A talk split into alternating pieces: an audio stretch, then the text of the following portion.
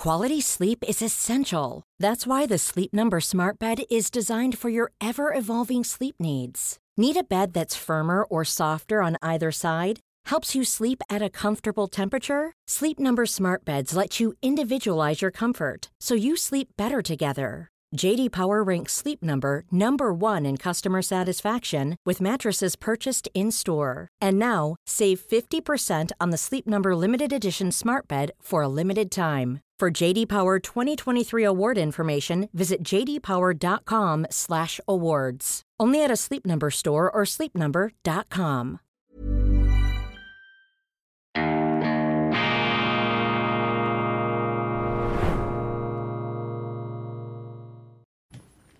Weltwoche Daily, die andere Sicht, unabhängig, kritisch, gut gelaunt, schweizerische Ausgabe am Mittwoch, dem 15. November 2023. Grüezi miteinander und einen wunderschönen guten Morgen, meine sehr verehrten Damen und Herren, liebe Freunde aus nah und fern. Ich freue mich, dass Sie heute Morgen dabei sind.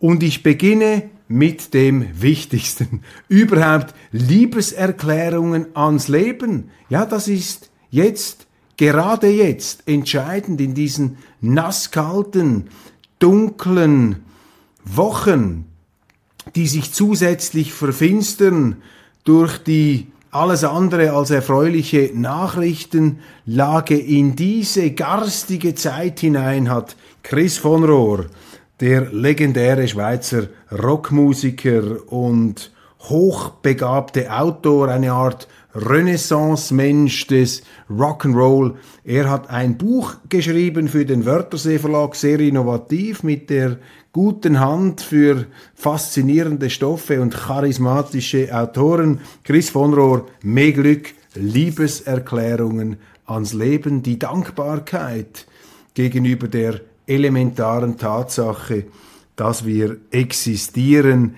das richtige Buch zur richtigen Zeit. Politik Blues, der Nachwahl Blues, die Melancholie eines politischen Absturzes hat dazu geführt, dass der Grünen Präsident Balthasar Glättli seinen Posten räumt. Er hat zugegeben, eigentlich selten für einen Rücktritt, für eine Rücktrittserklärung. Er hat gesagt, ich bin das Gesicht der Niederlage, möchte den Weg freimachen für neue Kräfte, bleibt allerdings im Nationalrat, wird der Politik erhalten bleiben. Balthasar Glättli nach dem ja auch stratosphärischen Aufstieg vor vier Jahren der Grünen hat er das Präsidium übernommen. Jetzt ging es wieder runter. Keine große Überraschung. Es ist ja viel von einer Zeitenwende die Rede. Ich halte nicht viel davon in der Außenpolitik oder in der Geopolitik, aber bei der Klima- und Umweltpolitik könnte man von einer kleinen Zeitenwende sprechen. Die Schaumgeborenen, die Wohlstandsgeborenen Fantasien und Weltrettungskonzepte, die noch vor vier Jahren Hochkonjunktur hatten, damals eben der triumphale Wahlsieg der Grünen, das ist natürlich verflogen, zerschellt an der Prosa, am Hartbeton der Realität, könnte man sagen, mit Kriegen und Rezession, da profitieren in aller Regel dann die Bürgerlichen, die Rechten. Balthasar Glättli nimmt den Hut, keine besonders überraschende Entwicklung, dass die Grünen da etwas äh, zurückgefallen sind. Ich hatte Ihnen das ja schon lange vor den Wahlen prognostiziert. Auch keine besonders ähm, überragende intellektuelle Leistung, einfach eine Frucht von politischen Erfahrungen. Was ich hingegen sehr interessant finde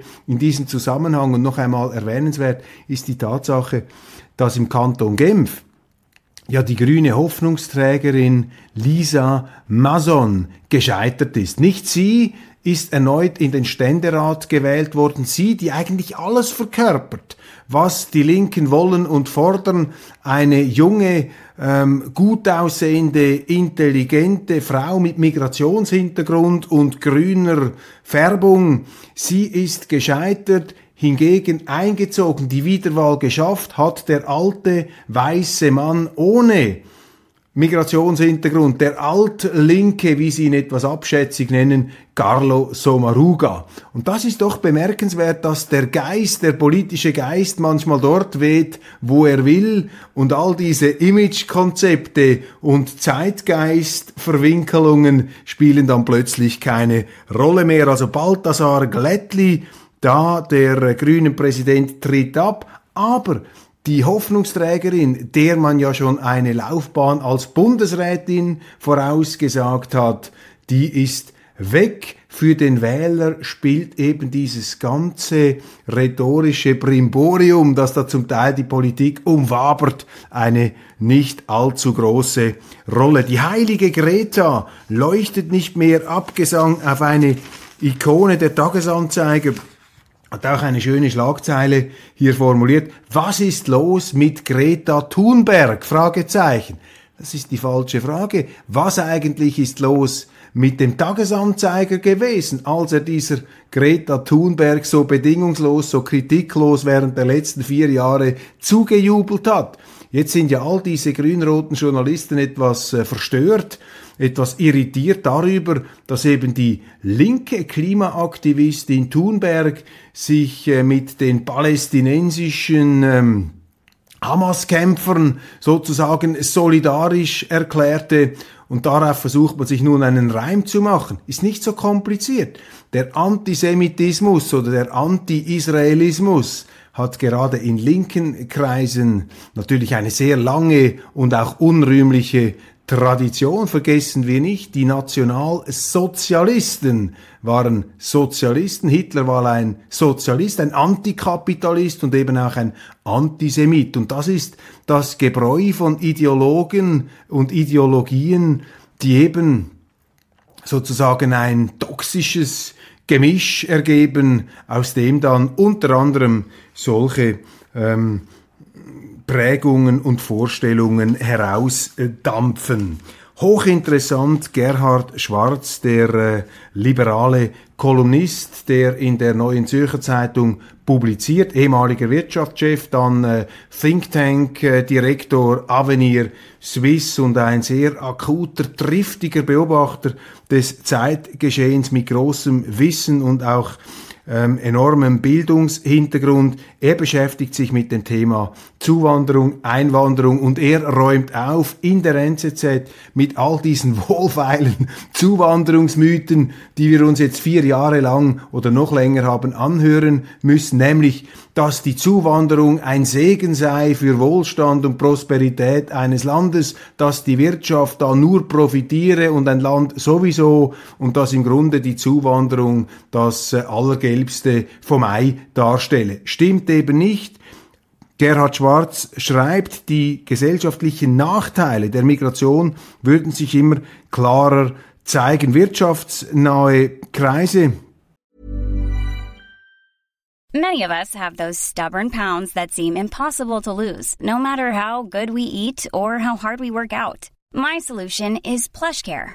PlushCare is a leading telehealth provider with doctors who are there for you day and night to partner with you in your weight loss journey. They can prescribe FDA-approved weight loss medications like Wagovi and Zepbound for those who qualify. Plus, they accept most insurance plans. To get started, visit plushcare.com slash weight loss. That's plushcare.com slash weight loss. One size fits all seems like a good idea for clothes until you try them on. Same goes for healthcare. That's why United Healthcare offers flexible, budget-friendly coverage for medical, vision, dental, and more. Learn more at uh1.com. würden das System der freien Einwanderung immer wieder darstellen als perfekte Kombination von Offenheit und Kontrolle. Dabei äh, sei allerdings zu beachten, dass eben nicht diese Personenfreizügigkeit eine Verbindung zwischen Kontrolle und Offenheit darstelle, sondern dass durch diese Personenfreizügigkeit der Europäischen Union viel zu viele Leute in aller Regel einwandern. Er zeigt auch auf, dass äh, viele Vorteile der Zuwanderung bei den Unternehmen landen, aber die gesellschaftlichen Kosten dann von der Allgemeinheit bestritten werden müssten. Es gäbe auch Profiteure der Zuwanderung und solche, die glauben, dass man mit der Zuwanderung die Sozialwerke sanieren könne. Auch das entlarvt Gerhard Schwarz als Illusion. Denn die äh, Zugewanderten, die Einwanderer, die heute die AHV und andere Sozialwerke finanzieren, die wollen ja selber einmal davon dann profitieren. Also eine Art Schneeballsystem ist hier zu beobachten und auch ein breiten Wachstum. Quantität statt Qualität, die längst fällige Zerlegung der äh, Zuwanderungsideologie durch einen großen liberalen Publizisten. Wohin driftet die ETH?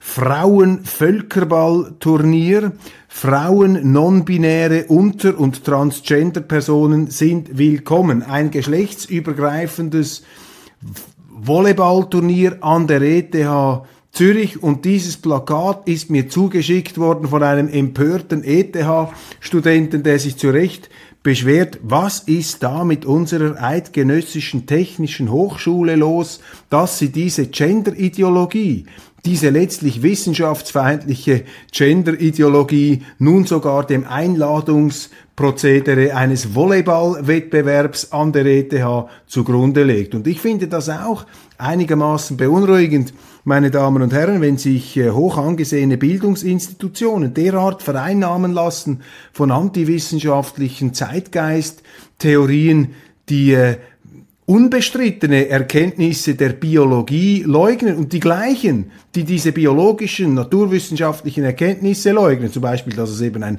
fixes Geschlecht gibt und dass das irgendetwas mit unseren Geschlechtsorganen zu tun haben könnte. Die gleichen Leute sind ja dann hochallergisch oder sind hochallergisch gewesen, als vor ein paar Jahren sich jemand erdreistete, gewisse Aussagen von Wissenschaftlern, die sich ja permanent immer wieder widersprochen haben und das Gegenteil zum Teil behauptet haben von dem, was sie gestern gesagt haben, wenn man denen widersprochen hat im Zusammenhang mit dieser Corona-Pandemie. Also hier der Ungeist, der Obskurantismus, der äh, antiwissenschaftlichen, mit der Biologie, mit Erkenntnissen der Biologie auf Kriegsfuß stehenden Gender-Ideologie plötzlich im Zentrum einer ETH Zürich. Die Schweiz bekommt endlich wieder Staatsbesuch aus Frankreich. Heute Mittwoch reist an Emmanuel Macron, der äh, Sonnenkönig aus Paris, der da zusammen mit unserem Bundespräsidenten Alain Berset allerlei Themen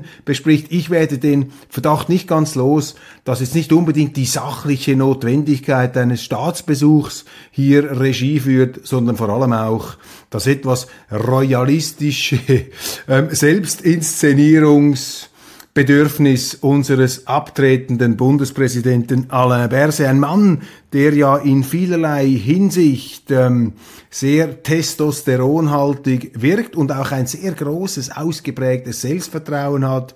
Und viele politischen Beobachter in der Schweiz sind der Auffassung, dass Alain Berset nun seine Abschiedstournee wie ein politischer Rockstar gewissermaßen hier noch ähm, dekoriert, aufwertet mit internationalen Staatsgästen wie etwa dem französischen Präsidenten. Fragebogen.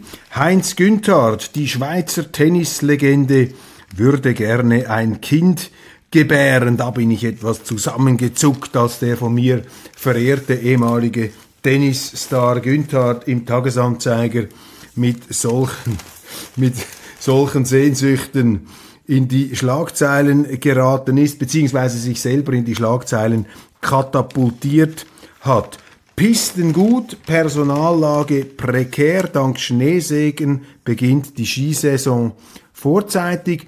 Das finde ich eine interessante Nachricht, denn in den letzten Jahren hat man ja zum Teil den Eindruck bekommen können, als gäbe es in der Schweiz gar keinen Winter mehr und unsere Klimapropheten, die Wetterfrösche der Apokalypse gewissermaßen, sie sind zwar sehr scharf dabei zu trennen zwischen Klima und Wetter, wenn eben die Wetterphänomene nicht den Klimamodellen entsprechen, wenn aber das Wetter ungefähr das abbildet, was man mit diesen Klimamodellen den Leuten an Angstszenarien ins Hirn hämmert, dann selbstverständlich ist das Wetter Ausdruck der Klimaentwicklung. Also ich bin sicher, wenn ich jetzt sage, der Winter ist schon ziemlich üppig gestartet in der Schweiz, dann werden mich nachher wieder Klimabeflissene korrigieren. Ich hätte da etwas verwechselt und zusammengemischt, was man eben nicht zusammenmischen dürfe. Zurück in die Zukunft, warum David Cameron ein politisches Comeback sucht und warum ihn Rishi Sunak zurückholt. Das ist die Frage, die eine neue Zürcher Zeitung sich stellt. Ich kann das ganz einfach beantworten. Rishi Sunak will raus aus diesem Brexit und darum bringt er den früheren britischen Premierminister diesen sehr geschmeidigen Vertreter der britischen Hocharistokratie mit exzellenter elitärer Schulbildung. Sport ist auch Unterhaltung. Warum sollten ausgerechnet Sportler in Krisenzeiten innehalten? Ich habe den Eindruck, dass mittlerweile manchem Sportreporter-Kollegen aufgefallen ist, dass da eine unheilige Verpolitisierung unseres Sports längst auch in der Schweiz stattgefunden hat. Und ich finde das sehr, sehr bedauerlich und ich finde es aber sehr erfreulich, wenn nun auch andere Zeitungen, nicht nur die Weltwoche daran Anstoß nehmen. Wir brauchen den Sport als politikfreie Zone, als Brückenbauer, als verbindendes Element und auch, ja, Spielfeld einer ähm, menschlichen Betätigung und Selbstentfaltung, die eben außerhalb dieser Marmorklippen des Politischen zu finden ist. Seit dem Angriff der Hamas geht im kleinen Jerusalem Frankreichs die Angst um, ja, der Antisemitismus in Europa ein großes Thema. Wir haben bereits darüber gesprochen. Es gibt einen klassischen, traditionellen, linken, sozialistischen Antisemitismus, in dem natürlich immer auch der Kapitalismus ähm, mitschwingt, beziehungsweise der Antikapitalismus. Das ist so eine Verlierermentalität, die sich auch gegen die Erfolgreichen richtet. Dann gibt es die legitime Kritik an der Politik des Staates Israel. Dann allerdings gibt es auch den importierten, geradezu biblischen Antisemitismus, der durch Personengruppen bei uns virulent wird, die eben aus jenen nahöstlichen oder nordafrikanischen Gebieten stammen, vornehmlich muslimischer Provenienz. Da sind Energien im Schwange, bei denen es einem vielleicht etwas schwerfällt, die Intensität zu begreifen, die dahinter steckt eine unglaubliche, fast auf Ausschließlichkeit, zum Teil abzirkelnde antijüdische Mentalität, die man durch eine allzu sorglose Willkommenspolitik leider auch bei uns ähm, eingepflanzt hat. Nicht bei allen, das muss man auch immer wieder sagen. Es gibt auch äh, sehr viele Muslime, die sich darüber aufregen, die das äh, nicht wollen, die auch nicht mit solchen Leuten identifiziert werden möchten. Aber es bleibt eben auch eine Tatsache, dass diese antisemitischen Schandtaten in unserer Mitte wieder im Zunehmen begriffen sind. Ein Produkt politischer Fehljustierungen in unseren Systemen, leider auch viel zu lange unkritisch begleitet von den Medien. Doch genug der schlechten Nachrichten, noch einmal der Griff zum Lichtblick, mehr Glück, Liebeserklärungen ans Leben, viel wichtiger als alle Nachrichten, als alle politischen Analysen die Liebeserklärung ans Leben, die Dankbarkeit, dass wir existieren und all das geschenkt bekommen haben, das uns zu Menschen, das uns äh, zu Menschen macht, das uns befähigt, hier das Leben, ja, solange es eben dauert, zu genießen. Ich wünsche Ihnen einen wunderschönen guten Tag. Vielen Dank, dass Sie dabei gewesen sind und ähm, ja, spätestens morgen ein Wiedersehen. Jetzt werde ich dann gleich die internationale Ausgabe aufzeichnen. Merci vielmal und bis bald.